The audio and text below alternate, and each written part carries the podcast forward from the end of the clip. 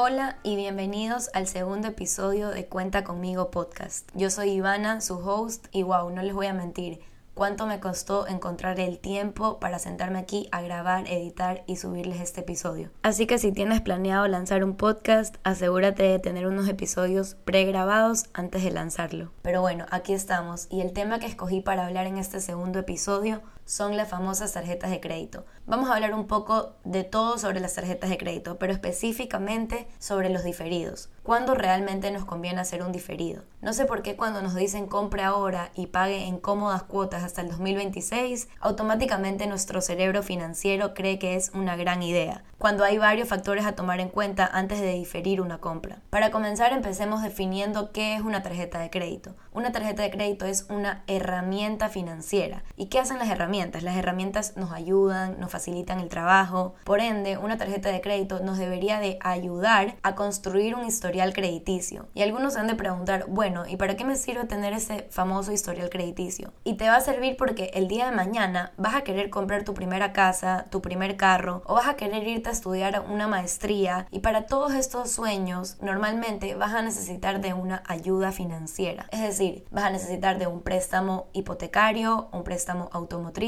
o uno personal. Y ahora te has de preguntar cuál es la relación entre estos préstamos versus el uso de mi tarjeta de crédito. Y es que si tú tienes una tarjeta de crédito con un cupo de mil dólares y consumes 800 dólares, te llega tu estado de cuenta a fin de mes y pagas esos 800 dólares, tú le estás diciendo al banco que tú eres una persona de confianza, que eres una persona sujeta a crédito. Y el banco ya tiene una idea de cómo te comportas tú con el dinero prestado. Entonces toda esta información de tus consumos y tus pagos con la tarjeta de crédito se va quedando registrada y el día de mañana que vayas al banco para pedir tu préstamo, ya sea automotriz, hipotecario o personal, el banco ya va a saber quién eres y va a determinar si te da el préstamo o no te lo da. Entonces, después de haberles contado un poco de qué es, para qué sirve y por qué son importantes las tarjetas de crédito, veamos cuándo es conveniente diferir tu compra. Cuando tú te vas al supermercado y el cajero te pregunta, ¿corriente o diferido? Y tú dices, diferido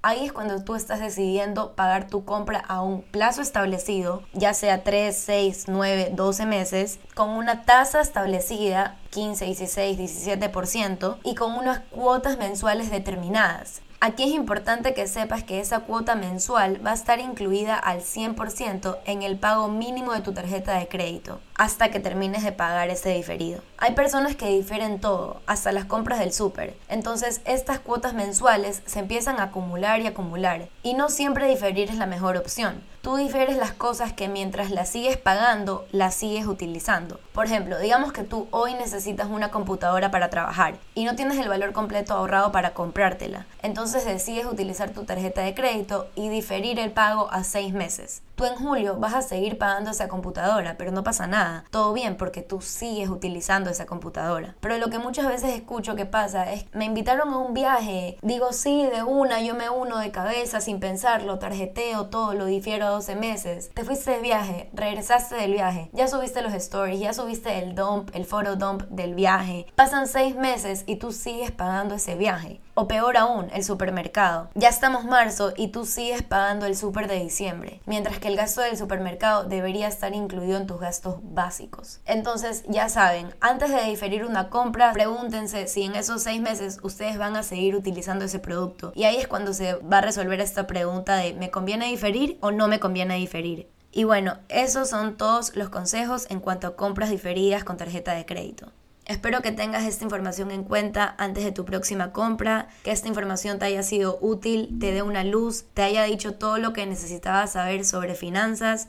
Recuerda que siempre estás a tiempo de empezar a tener una mejor relación con tus finanzas. Si llegaste hasta aquí, déjame en mi último post un emoji de una tarjeta de crédito y me puedes dar una sugerencia para el tema del siguiente episodio. Gracias por escucharme, nos vemos, chao.